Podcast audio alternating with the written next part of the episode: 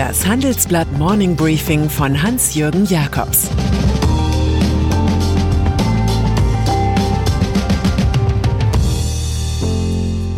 Guten Morgen allerseits. Heute ist Freitag, der 5. März, und das sind unsere Themen. 100 Frauen, die etwas bewegen. Zwei Minister, die gegen Spott kämpfen. Ein Europäer, der AstraZeneca stoppt. Hallo, mein Name ist Mareike Müller von Handelsblatt Today. In unserem Podcast sprechen wir heute über Kryptowährungen. Welche Coins halten Experten neben dem Bitcoin aktuell für besonders vielversprechend? Und wann lohnt sich ein Investment in Krypto- oder Blockchain-Unternehmen? Wenn Sie mehr darüber erfahren möchten, können Sie Handelsblatt Today börsentäglich ab 17.30 Uhr auf allen gängigen Podcast-Plattformen hören. Mehr Informationen finden Sie in den Show Notes. Gleichstellung. Das deutsche Grundgesetz ist sehr klar. Niemand darf wegen seines Geschlechts benachteiligt werden, heißt es in Artikel 3. Aber Frauen haben nur einen Anteil von 16,1 Prozent im Vorstand von DAX-Firmen. Und Frauen verdienen knapp 20 Prozent weniger als Männer. Ist nicht mehr als die Hälfte der Bevölkerung weiblich? Immerhin, es tut sich was. Das liegt an der gesetzlichen Frauenquote, aber auch am autonomen Lernen weißer alter Männer wie Bayer-Chef Werner Baumann. Der hat seinem Konzern Geschlechterparität bis 2030 verordnet. Diverse Teams führen zu besseren Ergebnissen und echte Vielfalt geht nur mit Vorgaben, so Baumann. Diversität. Beim anstehenden Wandel der Wirtschaft werden Frauen eine tragende Rolle spielen. Managerinnen wie Viktoria Osadnik von E.ON und Konstanze Hufenbecher von Infineon beispielsweise. Konzerne wie die Deutsche Bahn geraten aufs Abstellgleis. In dieser Wochenendausgabe stellt das Handelsblatt 100 Frauen vor, die das Land voranbringen. Etwa die neue Merck-Chefin Belen Garijo, SAP-Personalchefin Sabine Bendig in ihrer neuen Rolle als Chief Operating Officer, die Gründerin Verena Pauster, Douglas-Chefin Tina Müller oder Katharina Kreitz vom Start-up Vectorflow. Sogar beim Männerpflichtprogramm Sportschau sind künftig Moderatorinnen in der Überzahl. Esther Sedlacek von Sky ersetzt Stammkraft Matthias Optenhövel.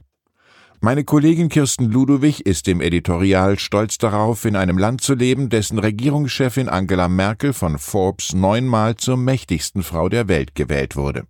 Nicht stolz ist sie auf Unterbezahlung von Frauen und deren Unterpräsenz in leitenden Funktionen.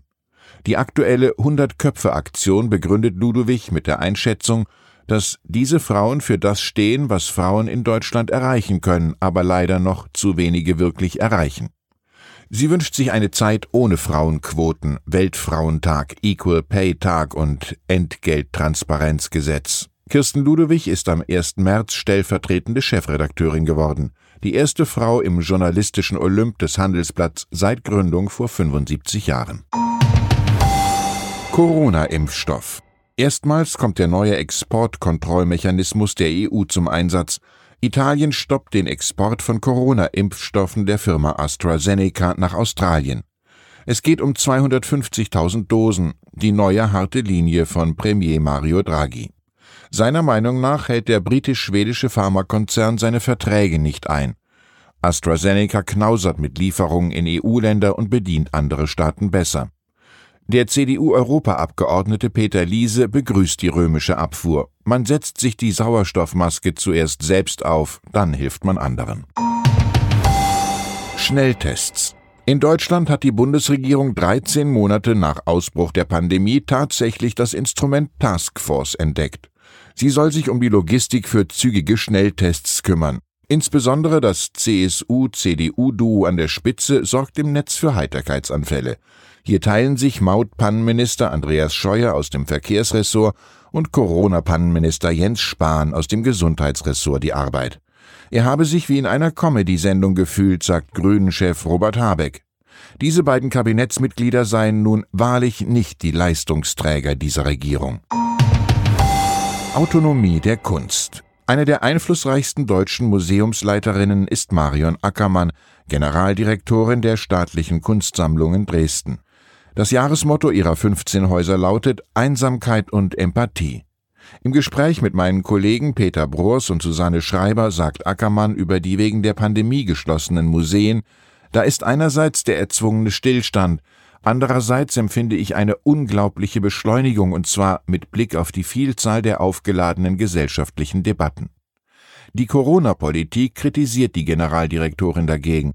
Dass wir auf staatliche Anordnung zur Stilllegung unseres Betriebs ohne jeden Spielraum für individuelle Maßnahmen vorsichtiger Wiedereröffnung gezwungen werden, ist nicht leicht zu verarbeiten. Dieser autoritäre Ansatz schmerzt.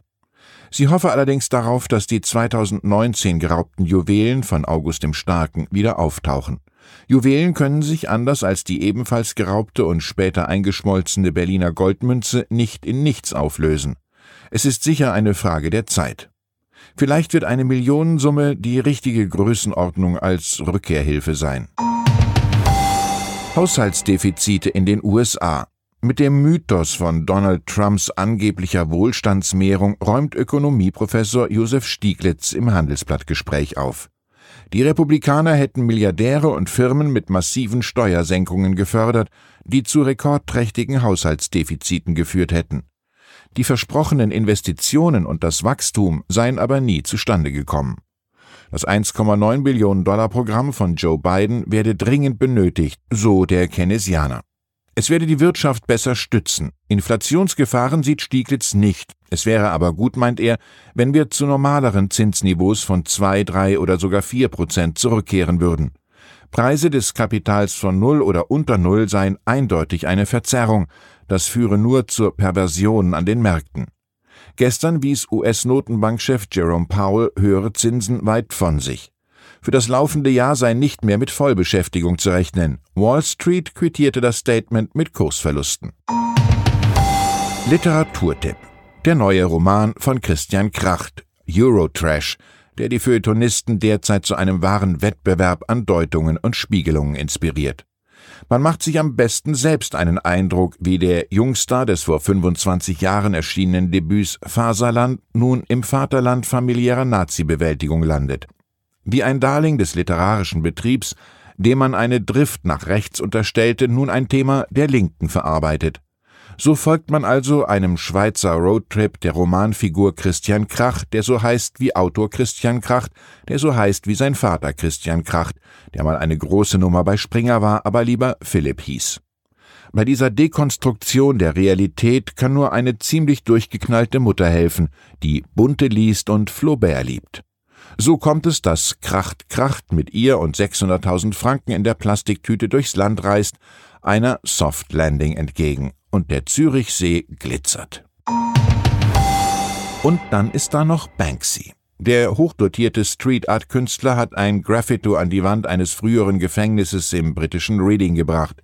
Gezeigt wird ein Mann in Sträflingsmontur, der sich an einem Strick abseilt, an dessen Ende wiederum eine Schreibmaschine hängt. In einem Video zeigt der nur von hinten gefilmte Banksy das Making-of der Arbeit. Das Ganze bettet er in eine Folge des Fernsehmalkurses The Joy of Painting von Bob Ross. Es wirkt so, als ob US-Maler Ross die Arbeitsschritte Banksys kommentiert. In der einstigen Haftanstalt in Reading saß übrigens auch Oscar Wilde ein, der einen Rat fürs Wochenende hat. Nicht die Vollkommenen, sondern die Unvollkommenen brauchen Liebe. Ich wünsche Ihnen entspannte, liebevolle Tage. Es grüßt Sie herzlich Ihr Hans-Jürgen Jakobs.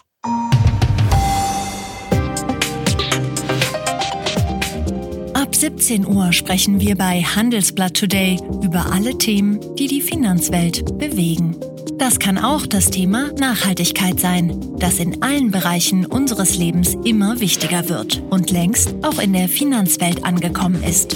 Denn immer mehr Anleger achten bei ihren Investments auf Nachhaltigkeit und stellen höhere Anforderungen an Unternehmen.